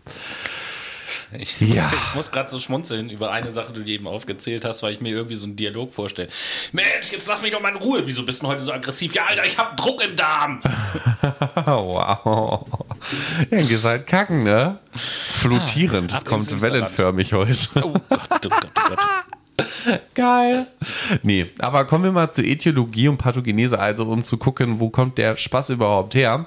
Ähm, es gibt da verschiedene Ansätze, die, die wieder aus verschiedenen Denkschulen kommen. Ne? Wir wissen ja, wir erinnern uns, ähm, Persönlichkeitspsychologie, ähm, da wurde auch wieder aufgezeigt von uns, dass es verschiedene Denkschulen gibt in der mhm. Psychologie. Es gibt zum Beispiel die, ähm, den, die neurobiologische Denkschule, die sagt dann so, ja, hirnphysiologisch gesehen ist das so und so. Dann gibt es auch die Lerntheorie, die dann zum Beispiel mit Modellen Modellen arbeitet oder mit der Konditionierung oder auch psychodynamische Ansätze, die nach Freud gehen. Wenn ihr euch, jetzt übernehme ich mal Noahs Part an dieser Stelle, wenn ihr euch äh, näher für diese Denkschulen interessiert, dann empfehlen wir euch wärmstens den sehr guten Podcast Fuck My Brain und dort die Folge Psychologie, persönliche Differenzen. Da geht es nämlich genau darum. Ganz genau. Was vielleicht dann da ähm, zu erwähnen wäre, wir gehen da einmal schnell durch, psychodynamische Konzepte. Da ist es eher so, dass verdrängte Konflikte im Vordergrund sind. Bei der Lerntheorie ist es eher so, okay, äh, wir haben die Entstehung pathologischer, also quasi schlechter Angst ähm, per Konditionierung gelernt, also per Wiederholung und natürlich auch an Modellen. Zum Beispiel, wenn wir eine ängstliche Mutter hatten oder so, haben wir wahrscheinlich eher so diese ängstliche Art übernommen. Und neurobiologisch gesehen, da glaube ich ja viel mehr daran, dass es eine Neurotransmittersystemstörung ist, ne? vom Serotonin her. Aber da muss man auch sagen, die Hirnforschung ist sich da noch ein bisschen uneinig. Da ist noch viel im Diskurs. Jo, danke, dass du uns dieses äh, Störungsbild näher gebracht ja, hast. Ja, sehr gerne. Und äh, ich mache dann mal weiter als letztes im zweiten Teil dieser Sendung mit der multiplen Persönlichkeitsstörung, von der man auch immer schon was gehört hat und die laienhaft auch immer gerne verwechselt wird mit der Schizophrenie, obwohl das zwei völlig andere Sachen sind. Multiple Persönlichkeitsstörung oder in ICD-10 ausgedrückt F44.81 gehört also in das Kapitel 4 beziehungsweise in das Kapitel 44 äh, aus dem Teil F zu den sogenannten dissoziativen Störungen. Und erstmal, wo kommt dieser Begriff denn überhaupt her?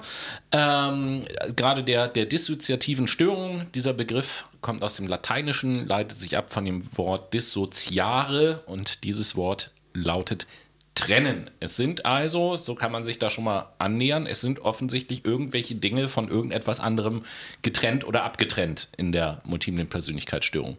Das Hauptmerkmal, das lässt der Titel schon vermuten, ähm, ist auf jeden Fall die Existenz von zwei oder mehr verschiedenen Persönlichkeiten innerhalb eines Individuums.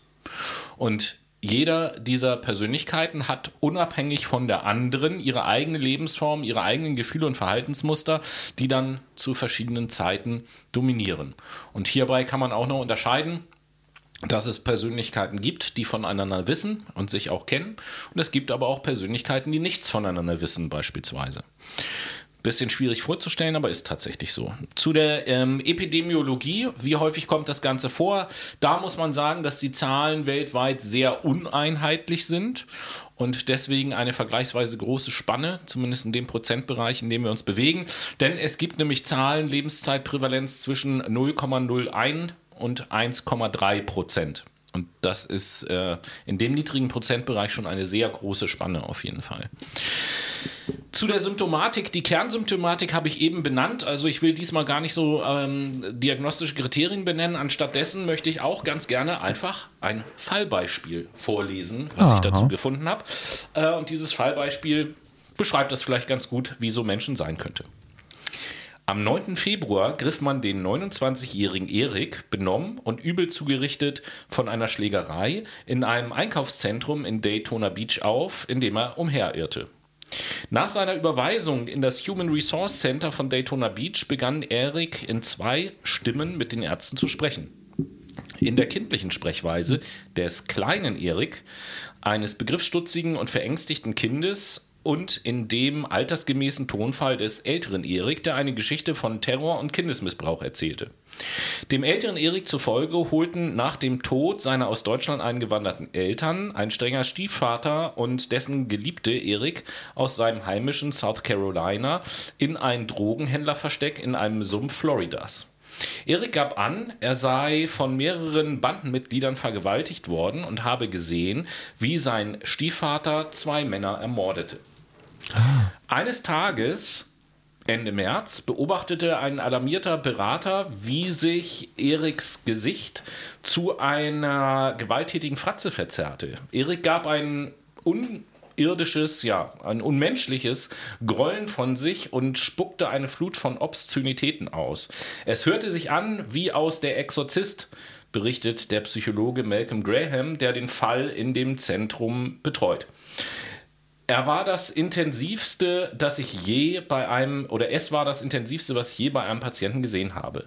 Diese Enthüllung einer neuen Persönlichkeit, die unverschämt forderte, Mark genannt zu werden, war das erste Anzeichen, dass es um Graham mit einer seltenen, ähm, schweren emotionalen Störung zu tun hatte, einer echten multiplen Persönlichkeit.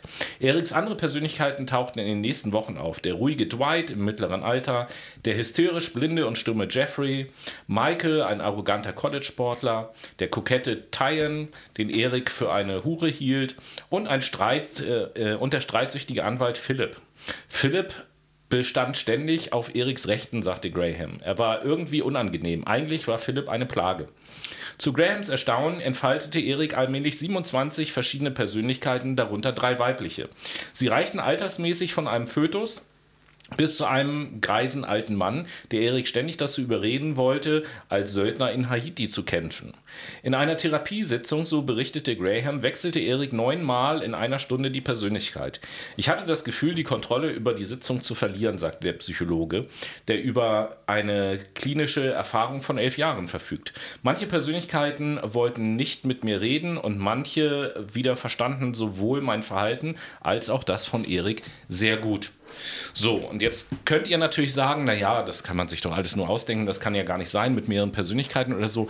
Diese mehreren Persönlichkeiten können zum Beispiel so tiefgreifend sein, das gibt da zum Beispiel auch Schriftproben, dass Menschen unterschiedliche Handschriften haben, je nachdem, welche Persönlichkeit gerade äh, dominant ist tatsächlich.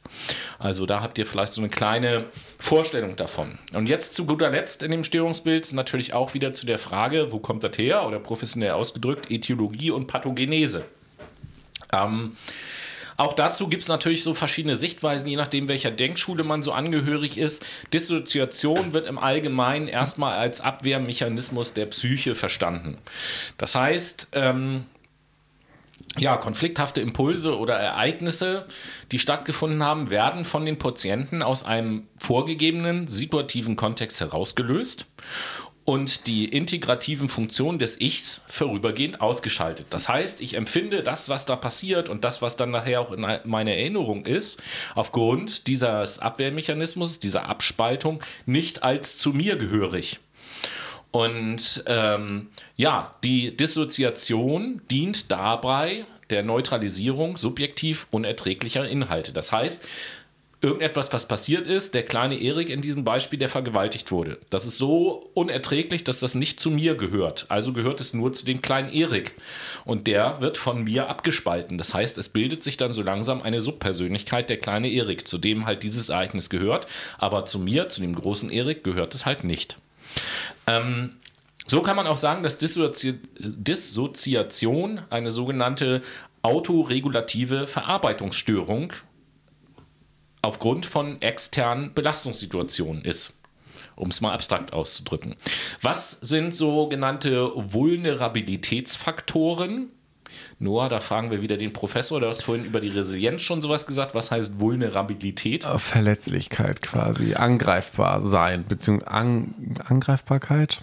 Ist ja, das Verletz Deutsch? Verletzlichkeit, Verletzlichkeit ist, ist denke ich, schon ganz sinnvoll. Ne? Ja, also sozusagen das Gegenteil von Resilienz, wenn man so will, ist äh, Vulnerabilität. Und äh, auch hier gibt es eine genetische Prädisposition. Ähm, dann die sogenannte erhöhte Suggestibilität spielt hier auch eine Rolle. Äh, da schiele ich mal eben gerade rüber wieder zu Herrn Professor. Hast du da eine Erklärung parat? Sonst versuche ich mich. Suggestion, daher kommt das ja. Ja. Jetzt weiß ich bloß nicht, wie ich Suggestion Na, gut übersetzen soll. Hm. Ich es gibt ja Suggestivfragen. Ja, ich habe ich hab dann ein einfaches Beispiel, glaube ich. Und zwar. Ähm, ihr kennt ja dieses ganze umstrittene Thema und auch für uns hoch umstritten äh, Showhypnose und so weiter und so fort. Hm. Jeder der das macht, wird vorher mit den in Frage kommenden Kandidaten einen sogenannten Suggestibilitätstest machen. Das bedeutet, wie empfänglich ist die einzelne Person für Impulse von außen, die dann Gedanken anregen, Erinnerungen hervorholen und so weiter und so fort. Oder sagen wir mal, wie anfällig ist jemand für Triggerreize beispielsweise? Das wäre vielleicht Quasi. so ein moderneres Wort. Ja, also wenn jemand sehr äh, anfällig für Suggestibilität ist, ist das ein Risikofaktor. Und eben, wie wir auch in dem Fallbeispiel ja gehört haben, frühe traumatische Erfahrungen. Das sind eben halt so Dinge, die äh, multiple Persönlichkeitsstörungen hervorrufen können, nicht müssen. Alles nur Risikofaktoren.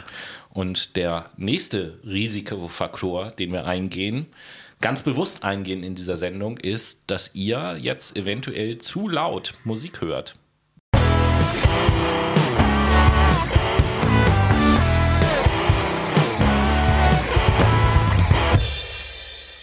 Jo, zu laut Musik hören mit der Late Machado Playlist auf jeden Fall. Und an dieser Stelle müssen wir auf jeden Fall schon mal sagen, hey krass, sorry, immer dauern unsere Psychologie-Sendungen so lange, ne?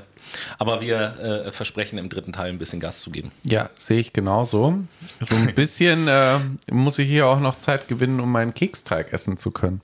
Lecker, lecker, lecker. Was für einen leckeren Song haust du denn auf die Playlist? Von ähm, The Axis, Daydream. Und du so? Von der Band Live. Das Lied Dolphins Cry. Delfine können weinen. Ja, äh, hör dir das Lied an, dann wird es dir erklärt. Okay. ja, und somit sind wir auch schon im dritten Teil. Keine Zeit verlieren. Ich habe ja eben schon gesagt, wir wollen jetzt ein bisschen Gas geben. Und ähm, da gucken wir uns als nächstes, als zwei Beispiele, Die Psychotropen, Substanzen. ganz genau. An. Und die Nummer eins in der Kategorie ist auf jeden Fall Alkohol. Danach kommt in der Folge Koffein, weil ganz viele Leute trinken natürlich Kaffee und natürlich Cannabis. Und dahingehend ist ja auch mal interessant, wie viele Menschen gibt es eigentlich, die alkoholabhängig sind? Und Ganz kurz. Wir befinden uns jetzt, damit ihr das auch nicht aus dem Auge verliert, also in dem Kapitel oder Unterkapitel F11, psychische äh, F1. So. Und gucken uns jetzt die Substanz Alkohol an. So. die unter anderem zu einer Suchterkrankung führt. Yes. Ganz genau, richtig. Aber halt auch eine psychotrope Substanz ist, ne? Richtig. Aber- das wird ja oftmals vergessen. Richtig, aber was natürlich ähm, wichtig ist, um die Epidemiologie anschneiden zu können, ist, dass basierend auf Befragungen von 18- bis 64-Jährigen in Deutschland anhand eines Epidemio epidemiologischen Suchtsurveys von der ESA ähm, eine zwölf Monate Prävalenz für Alkoholabhängigkeit von 3,4 Prozent berichtet wurde. Also innerhalb von zwölf Monaten können 3,4 Prozent an einer Alkoholsucht erkranken. Jo. So sieht das auf jeden Fall aus. Ähm, Und das ist viel, um das mal. Ihr habt ja wahrscheinlich auch schon mal gehört, wie Menschen aussehen sollen, die eine Alkoholsucht haben. Tatsächlich ist das auch sehr individuell. Der eine sieht echt fresh aus, der andere sieht echt wasted aus. Ja, es hängt, ganz äh, hängt viel. immer von der Geschichte ab, ne? Wie lang schon und wie war vorher die Konstitution und so. Ganz genau, aber das, was auffällt, sind vor allen Dingen ja auch geplatzte Äderchen Ja. um die Nase herum. Ja. Ne? Ähm, was aber auch dazu kommt, Erbrechenübelkeit kennen wir natürlich alle, ein Zittern in den Händen, auch ein sogenannter Tremor, übermäßiges Schwitzen, eine belegte Zunge, aber auch ein, wie ich gerade eben schon ansprach, ein gerötetes und aufgedunsenes Gesicht.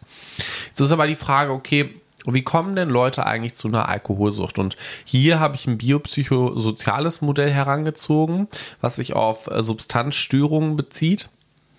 Also auf Substanzen, die eine quasi gestörte ähm, ja, Verfassung der Physis und Psyche äh, resultieren lässt. Und hier geht es viel um Entstehung und Aufrecht, Aufrechterhaltung. Und basierend auf diesem Modell werden durch den Substanzkonsum, also durch den Konsum von Alkohol, drei Teufelskreise aktiviert, die natürlich je nach Wirkung dieser Substanz, ob das enthemmend, stimulierend, dämpfend oder beruhigend ist, ne, man spricht ja beispielsweise bei Alkohol eher von dämpfend, beispielsweise bei Opiaten von beruhigend und enthemmend, ähm, stimulierend zum Beispiel im Fall von Ecstasy da kann natürlich auch dieser Teufelskreis oder diese drei Teufelskreise unterschiedlich ausfallen. Und die Teufelskreise im Modell beschreiben natürlich erstens, wie der Anreiz zu weiterem Konsum erhöht wird, meistens durch eine Gruppe, meistens aber auch durch eine Krise. Zweitens, wie die Autom Automatisierung des Konsum Konsums beeinflusst wird, zum Beispiel durch tägliches Trinken, miteinander trinken. Aber auch drittens, wie der Konsum wiederum verstärkt auf diese Teufelskreise dann wirkt. Und zu der Pathogenese muss man sagen, dass Alkoholsüchtige beziehungsweise Menschen, die eine psychotrope Substanz wie Alkohol konsumieren, eher eine Entlastung in diesem Stoff sehen, in dieser Substanz. Dann aber natürlich zu maladaptiven, also zu ungünstigen Verhaltensmustern ähm, versuchen, unangenehme Emotionen damit zu regulieren oder diese sogar zu vermeiden. Also zum Beispiel jemand in meinem Familienumfeld ist gestorben und dementsprechend trinke ich, damit ich nicht mehr an den Tod denken muss und nicht trauern will. Und die, den Rückschluss, den man daraus ziehen kann, ist vor allen Dingen auch, dass man also hier nicht unbedingt von einer ausgewachsenen Störung sprechen muss, beziehungsweise dass diese nicht vorgelegen haben muss, um ein Alkoholsymptom, ähm, eine Alkoholsuchtsymptomatik ausbilden zu können.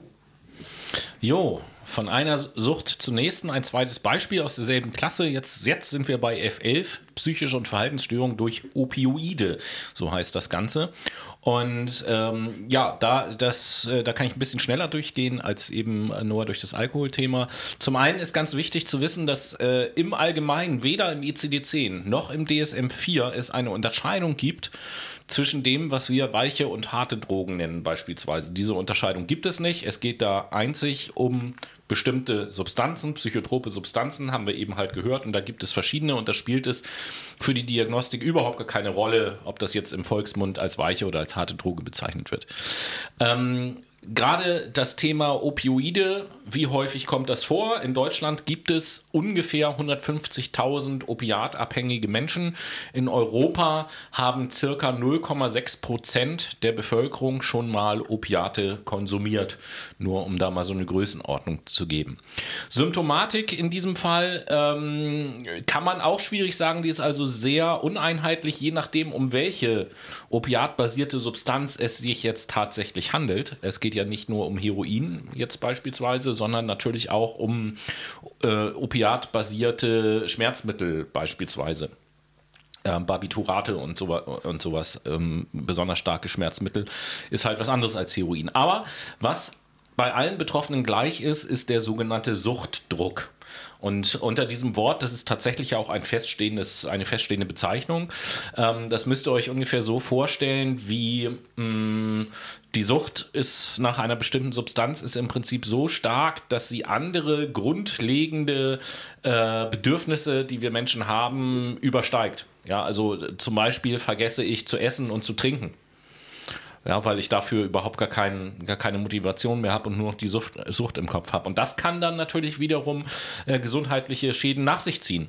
Das heißt, die Abhängigkeit als solches, die führt gerade bei den Opiaten weniger direkt zu gesundheitlichen Schäden. Es sind eigentlich vielmehr die Begleitumstände der Sucht. Also der oftmals damit einhergehende soziale Abstieg, der Arbeitsplatzverlust, die Entfremdung vom sozialen Umfeld, äh, vielleicht sogar Obdachlosigkeit und all diese ganzen Sachen, die führen dann zu bestimmten gesundheitlichen Problemen.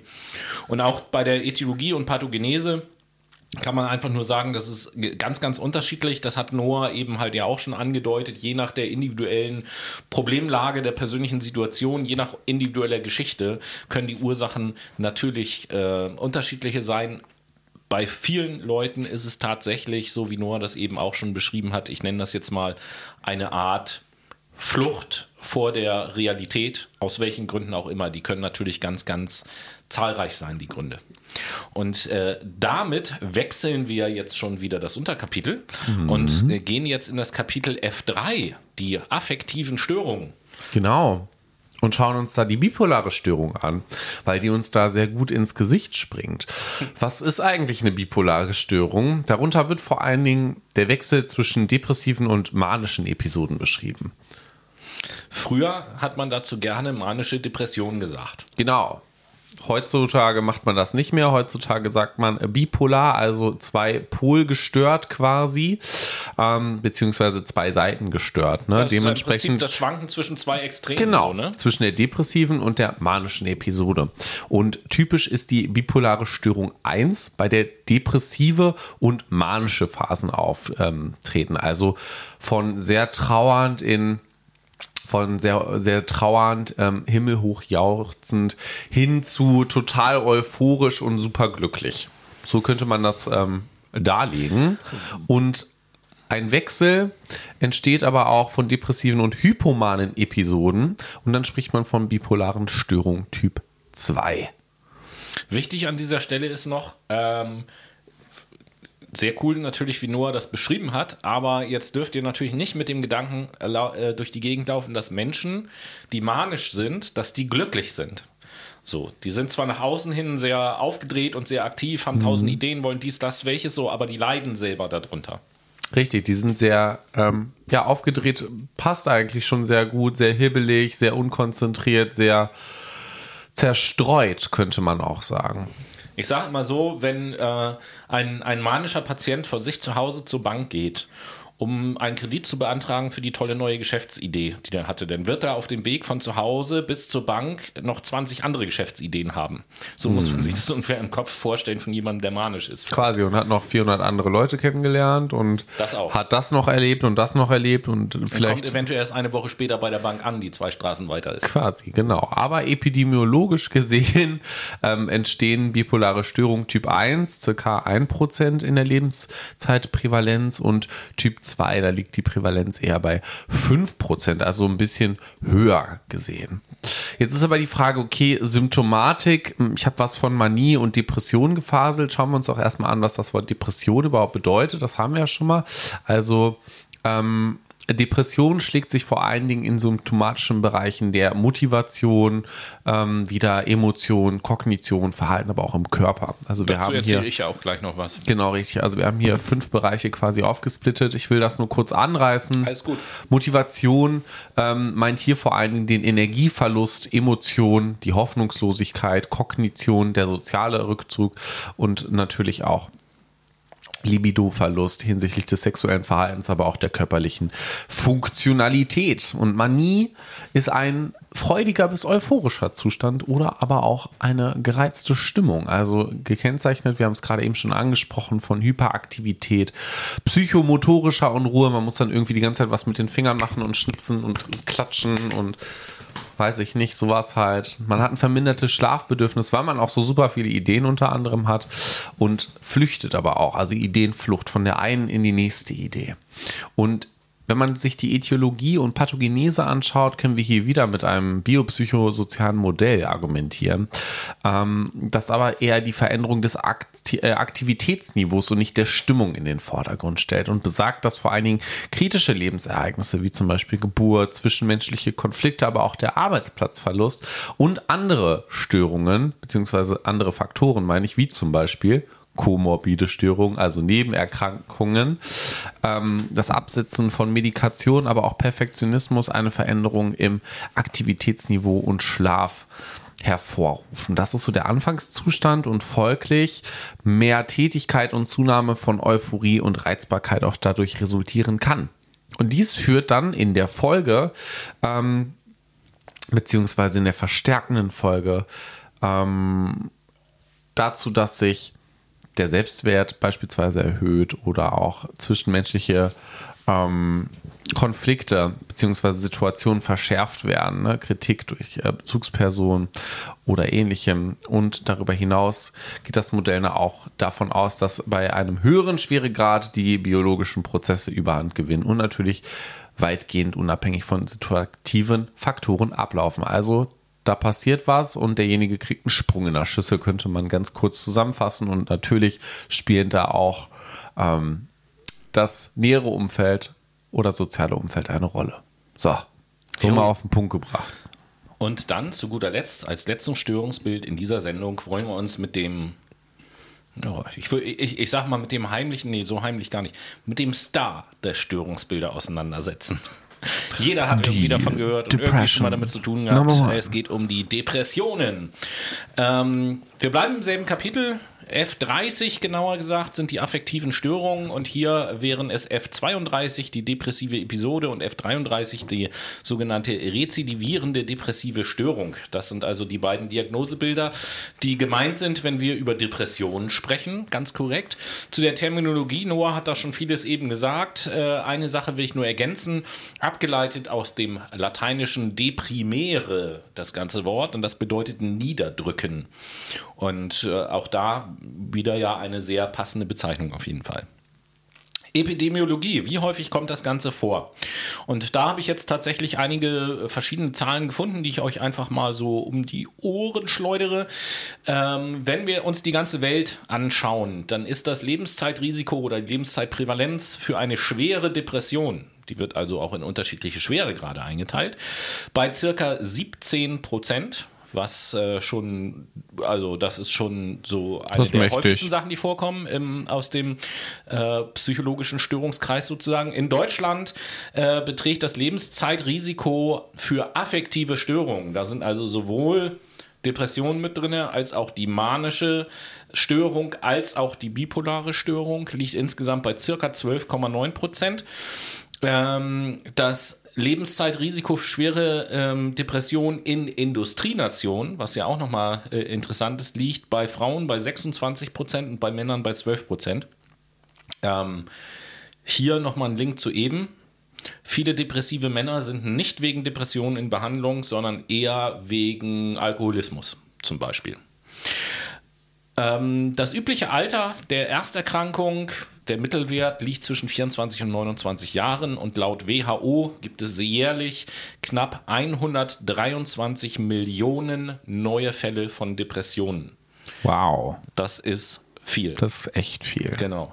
Gucken wir uns mal so ein bisschen die Symptomatik an.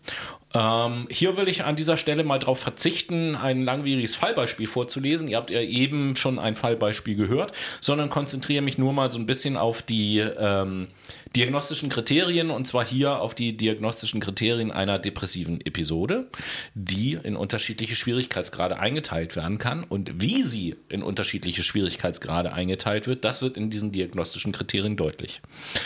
Und zwar äh, ist das erste Kriterium, dass die Patienten seit mindestens zwei Wochen unter mindestens zwei, für eine schwere Episode mindestens drei also allen drei der sogenannten Hauptsymptome leiden. Und die sind die depressive Stimmung, das Verlust von Interesse oder Freude und die erhöhte Ermüdbarkeit.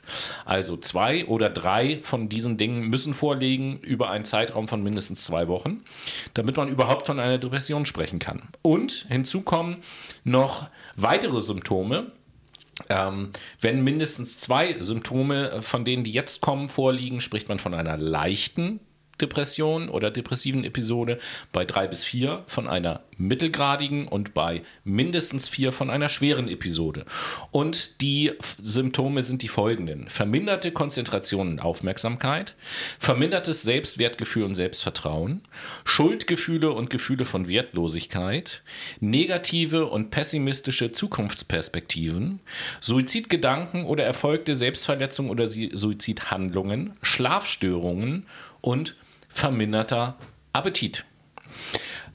Wichtig ist, und damit kommen wir so ein bisschen auch zur Etiologie und Pathogenese, aber noch bei der Symptomat, äh, bei der Diagnostik letzten Endes Symptomatik, wichtig ist, wenn man das Gefühl hat, ich habe jetzt diese Symptome und mir geht es nicht gut und ich mu muss mich irgendwie behandeln lassen, weil ich wahrscheinlich eine Depression habe oder so, dann sollte immer von einem Arzt, von eurem Hausarzt oder so vorher geprüft werden.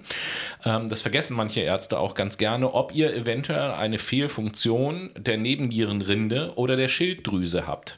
Weil Fehlfunktionen dieser Organe können ähnliche Symptomatiken hervorrufen wie eine Depression, haben aber in dem Fall dann natürlich eine körperliche Ursache und keine psychische psychische. Kommen wir zur Etiologie und Pathogenese. Ähm, was die Genetik angeht, gibt es mm, ja vage Hinweise auf genetische Faktoren, aber hier kann man aktuell zumindest sagen, nichts Genaues weiß man nicht. Was man relativ genau weiß, ist, dass es bestimmte Neurotransmitter gibt, die mit Depressionen im Zusammenhang stehen. Und das sind alles sogenannte Monoamine. Da gehören verschiedene Stoffe dazu, von denen, von denen man weiß, die haben mit Depression zu tun. Das sind Serotonin, Dopamin und Noradrenalin. Deswegen, wenn ihr mit Menschen zu tun habt, die in Therapie sind wegen Depression und die Medikamente bekommen, sind das oftmals sogenannte Serotonin-Wiederaufnahmehämmer, diese Medikamente. Und da kennt man schon, aha, das hat mit dem Botenstoff Serotonin zu tun. Wie entsteht also eine Depression? Ähm, auch das kann sehr unterschiedlich sein. Allerdings gibt es so zwei Dinge, wenn die dauerhaft zusammenkommen, dann ist das schon ein sehr mm, großes Anzeichen dafür, dass hier eine Depression im Anmarsch ist. Und das ist zum einen die sogenannte negative Triade und zum anderen ist das eine Störung des Schlafrhythmus tatsächlich. Ähm, Störung des Schlafrhythmus ist, brauche ich glaube ich nicht weiter zu erklären, was nee, das ist. Du, Jeder kann sich was darunter vorstellen. So. Äh, Im Übrigen, alle Menschen, die im Schichtdienst arbeiten zum Beispiel, haben hier ein erhöhtes Risiko an Depressionen zu erkranken mhm. irgendwann, aufgrund äh, dieses Schlafrhythmus. Negative Triade. Triade kommt von drei. Es geht also um drei Dinge, die da zusammenkommen müssen, nämlich um ein negatives Bild der Welt im Allgemeinen, ein negatives Bild von sich selbst und ein negatives Bild von der Zukunft. Das ist jetzt so ein kognitiver, äh, verhaltenstherapeutischer Ansatz, diese negative Triade, aber ähm, ich finde das sehr eindrücklich und auch aus eigener Erfahrung weiß ich, äh, jeder hat mal ja so eine Phase, wo er selbst in so einer negativen Triade drin ist und äh, viele Leute sagen dann ja auch gerne, oh, ich bin im Moment so ein bisschen Depri. Ja, die Richtung stimmt, aber ihr seid immer noch weit entfernt von einer Depression, will ich an dieser Stelle mal sagen. Ja, ich denke auch. Und äh, ein letzter Risikofaktor ähm, ist auch das sogenannte Konzept der erlernten Hilflosigkeit. Auch ein psychologisches Konzept. Ähm, ganz kurz erklärt, was es bedeutet. Aufgrund von Erfahrungen lerne ich, egal was ich tue, ich kann sowieso nichts an der Situation ändern und dann ergebe ich mich sozusagen dem Ganzen hilflos. Auch ein Risikofaktor dafür, dass äh, Depressionen entstehen.